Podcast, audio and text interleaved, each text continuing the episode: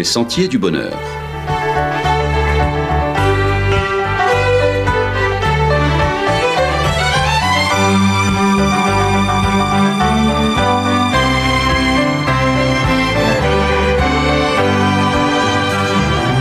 Une émission qui vous apporte un message d'espérance, de paix, de joie et de confiance. Chers amis auditeurs, bonjour. Naomi et Harry pour vous accompagner sur les sentiers du bonheur.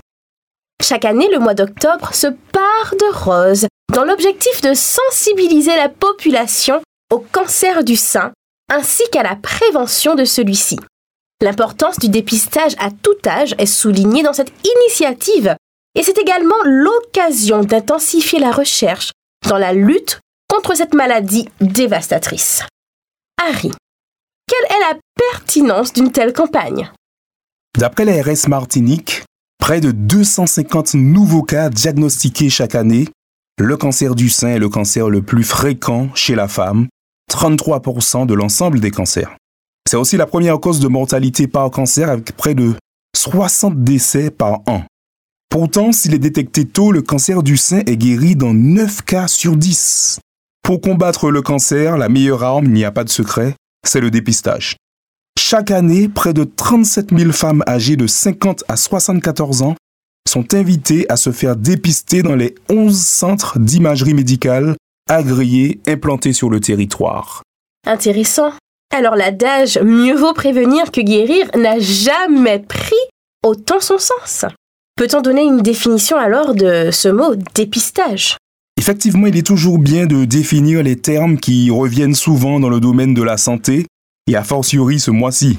Le dépistage est un moyen préventif qui vise à détecter la présence d'une maladie à un stade précoce chez des personnes a priori en bonne santé ne présentant pas encore de symptômes apparents.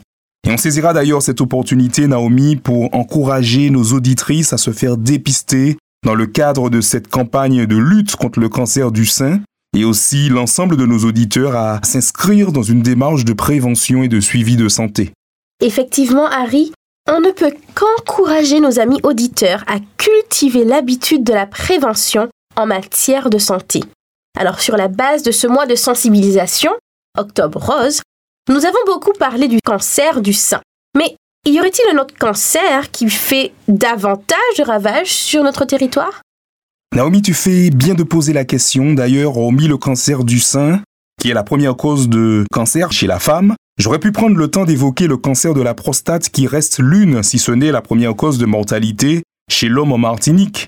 Mais j'aimerais plutôt m'étaler sur le cancer le plus dévastateur, non seulement en Martinique, mais dans la planète entière. Je crois que cela vaut vraiment le coup d'en parler parce que cette maladie fait des dégâts considérables dans les familles et dans la vie de chaque individu. Effectivement, la Bible rappelle que le salaire du péché, c'est la mort. Donc la conséquence du péché, c'est la mort. Romains 6, verset 23. La Bible déclare également ceci dans Romains 3, verset 23, car tous ont péché et sont privés de la gloire de Dieu. Sur la base des deux textes mentionnés, nous savons deux choses le cancer du péché conduit à la mort et tous, sans exception, sont concernés. Harry, face à cette maladie ravageuse, y aurait-il un moyen préventif efficace? La Sainte Bible est l'endroit par excellence où chacun peut se faire dépister et prendre conscience du diagnostic posé, nous l'avons dit d'ailleurs. Le résultat des analyses est sans équivoque, tous sont atteints de la maladie du péché. Un homme averti en vaut deux, dit-on. Savoir qu'il y a une pathologie est déjà une première étape pour s'investir dans une démarche de guérison. Parce qu'on sait qu'il y a un problème, eh bien, on se renseigne sur celui-ci. Effectivement, une fois qu'on sait qu'on souffre du cancer mortel du péché, il convient de se demander qu'est-ce que le péché, quelle est son origine. Il faut savoir que la Bible décrit le péché comme la transgression de la loi de Dieu, 1 Jean 3 verset 4, et la rébellion contre Dieu. En clair, le péché est une condition intérieure de l'être qui se manifeste par les symptômes suivants manque d'amour et de respect pour Dieu, pour soi et pour les autres.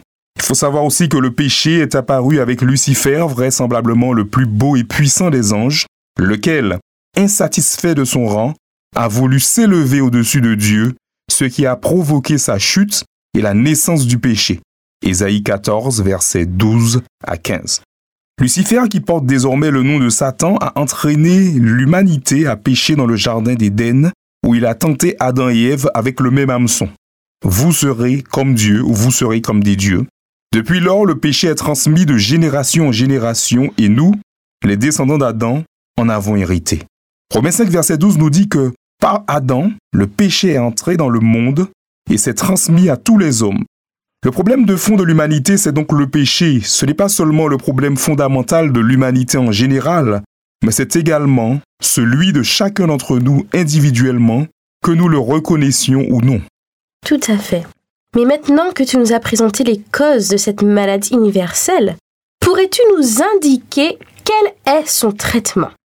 Fort heureusement, la Bible ne se contente pas de poser le diagnostic, mais elle propose aussi le remède. La suite de Romains 6, 23 déclare que le don gratuit de Dieu, c'est la vie éternelle en Jésus-Christ, notre Seigneur. En d'autres termes, Jésus-Christ est l'antidote, la solution par excellence au problème du péché. Effectivement, à cause du péché d'un seul, Adam, cette maladie mortelle s'est transmise à toute la création. De même, grâce à la justice d'un seul, en l'occurrence Jésus-Christ, tous peuvent avoir accès à la vie éternelle. On notera que ce remède ne nous exonère pas de passer par la maladie physique ou la mort naturelle, et dans cette optique nous sommes tous logés à la même enseigne. Cependant, la mort de ceux qui ont eu Jésus-Christ pour remède n'est pas un point final, mais juste une virgule car Jésus-Christ, nous dit la Bible, reviendra bientôt et les corps mortels de ceux qui ont cru en lui seront revêtus d'immortalité. Il convient aussi de souligner la notion de libre arbitre pour accepter le remède Jésus-Christ. Car là où le péché s'est imposé à nous, la grâce, elle, s'est proposée à la personne de Jésus. Il est bon de savoir que le cancer le plus répandu dans le monde n'est pas une fatalité et que chacun a cette opportunité de prendre le seul traitement sur le marché, à savoir la personne de Jésus-Christ. Alors Harry, concrètement, comment faire de Jésus notre remède?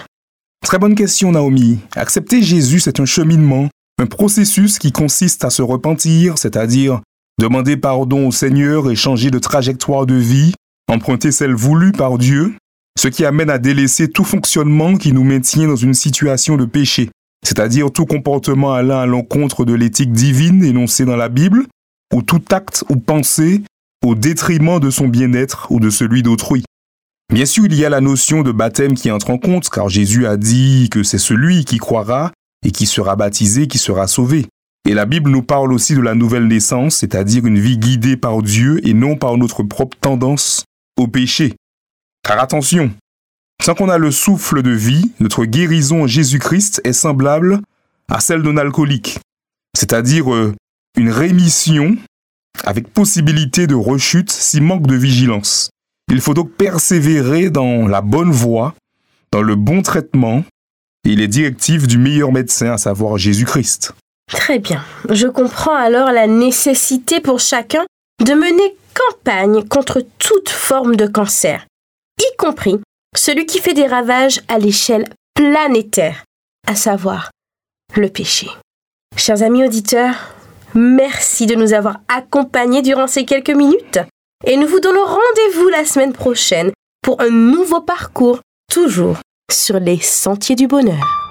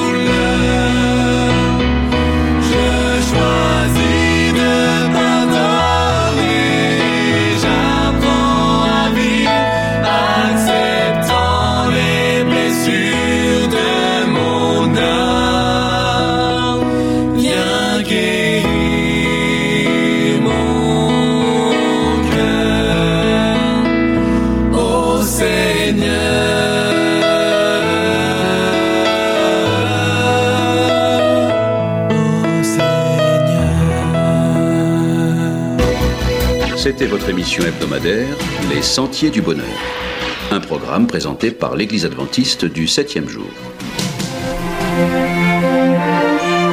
Aimeriez-vous lire le texte de la causerie d'aujourd'hui? Demandez-le. Il vous sera envoyé gracieusement. Nous tenons également à votre disposition notre cours de Bible gratuit par correspondance. Nous le recommandons vivement à tous nos auditeurs. Écrivez-nous aujourd'hui même. Voici notre adresse boîte postale 50 97 282, le Lamentin, CEDEX 2. Nous nous réjouissons à la pensée de vous retrouver à l'écoute la semaine prochaine à la même heure. À bientôt.